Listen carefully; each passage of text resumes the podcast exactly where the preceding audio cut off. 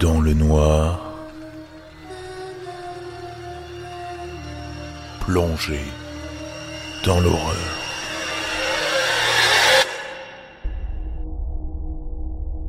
Je suis sur Reddit depuis environ deux ans maintenant, mais je viens juste de trouver ce subreddit.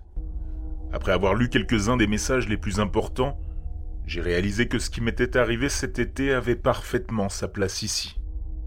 Je n'ai rien écrit depuis longtemps, alors désolé si ce message n'est pas le plus articulé possible. Cela m'a perturbé pendant un certain temps, et je ne suis toujours pas complètement remis. Mais il est plus facile comme ça d'y faire face. C'était au milieu de l'été, et mes parents étaient partis pour le week-end pour aller dans notre maison à Cap Cod. C'est environ à deux heures de route. Alors ce n'était pas un problème pour eux de me laisser seul pendant quelques jours. Ma mère avait préparé du porc effiloché et des pâtes que je pouvais réchauffer pour les manger à tout moment, et j'avais de l'argent si je voulais commander une pizza. Tout allait bien. Mais la première nuit où j'ai été seul, je suis resté debout jusqu'à 3 heures du matin à jouer à la Xbox. Je me suis réveillé très tard le lendemain. J'ai vérifié mon téléphone en me réveillant et j'ai vu qu'il était un peu plus d'une heure. J'avais prévu de jouer au hockey avec mes amis à 3 heures. Alors, je me suis jeté hors du lit et j'ai trébuché dans la douche. Je prends toujours des douches très longues. Alors quand mes parents sont partis, j'ai vraiment prolongé l'expérience. J'étais dans mon bain depuis environ 45 minutes sur mon téléphone à parcourir Reddit, Twitter et autres. Quand j'ai entendu ma porte d'entrée s'ouvrir. La salle de bain est directement au-dessus des escaliers de la porte arrière, et la chose est assez bruyante quand elle s'ouvre et se ferme. Je me suis immédiatement figé puisque, de toute évidence, j'étais censé être seul.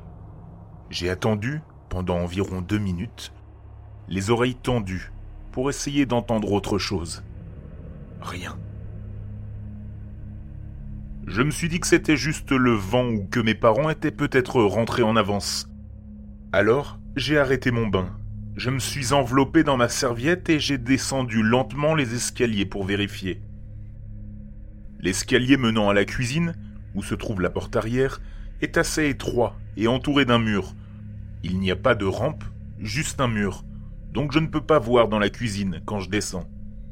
Même si ma maison est vieille comme le monde et que chaque marche de l'escalier fait un grincement très fort, j'ai quand même pris mon temps et essayé d'être aussi silencieux que possible. J'ai probablement pris 45 secondes pour descendre les 12 marches. Lorsque j'arrive à l'avant-dernière marche, celle qui me permet de voir la cuisine, je prends une petite inspiration pour me calmer. Dans mon esprit, je savais que j'étais stupide, qu'il n'y avait manifestement rien dans la cuisine, et qu'il était impossible que je n'ai pas entendu un autre bruit. Aussi, qu'il n'y avait aucune raison pour qu'il soit encore dans la cuisine. S'il y avait eu des cambrioleurs ou qui que ce soit d'autre, il serait parti depuis un bail.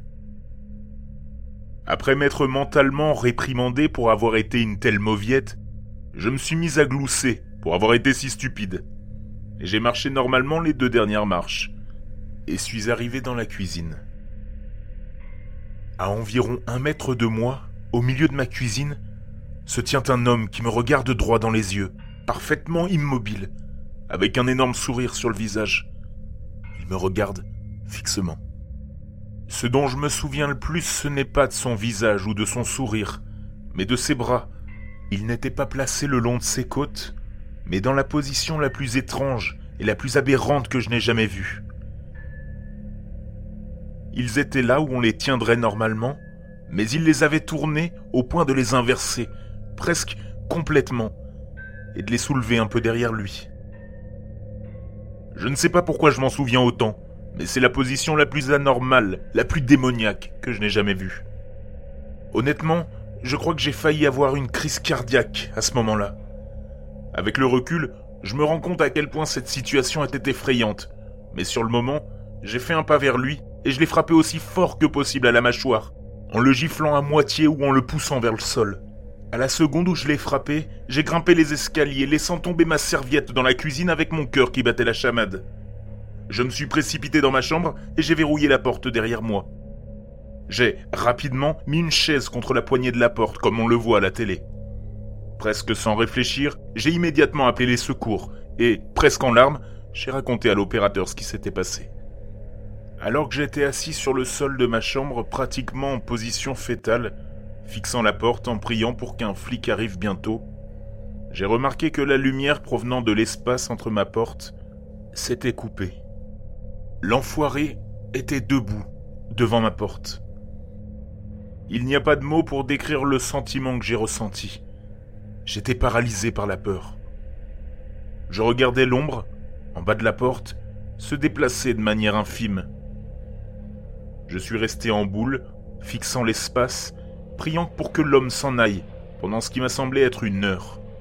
Pendant tout ce temps, l'opérateur des secours demandait ⁇ Bonjour, monsieur, vous êtes là?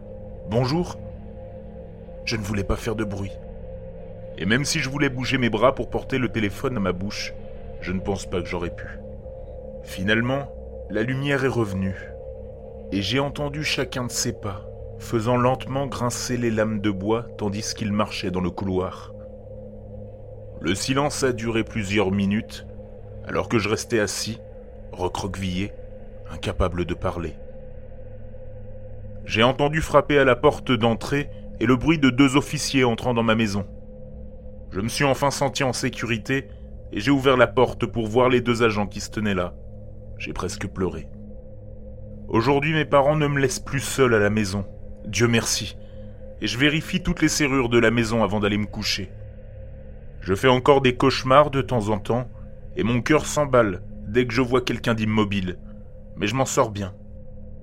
Même en travaillant avec des dessinateurs de portraits robots, la police n'a jamais trouvé la personne qui était dans ma maison.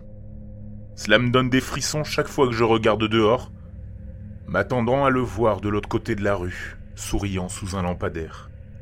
Je n'ai aucune idée de ce qu'il voulait ou de qui il était, mais quoi qu'il en soit, j'espère ne plus le rencontrer, plus jamais.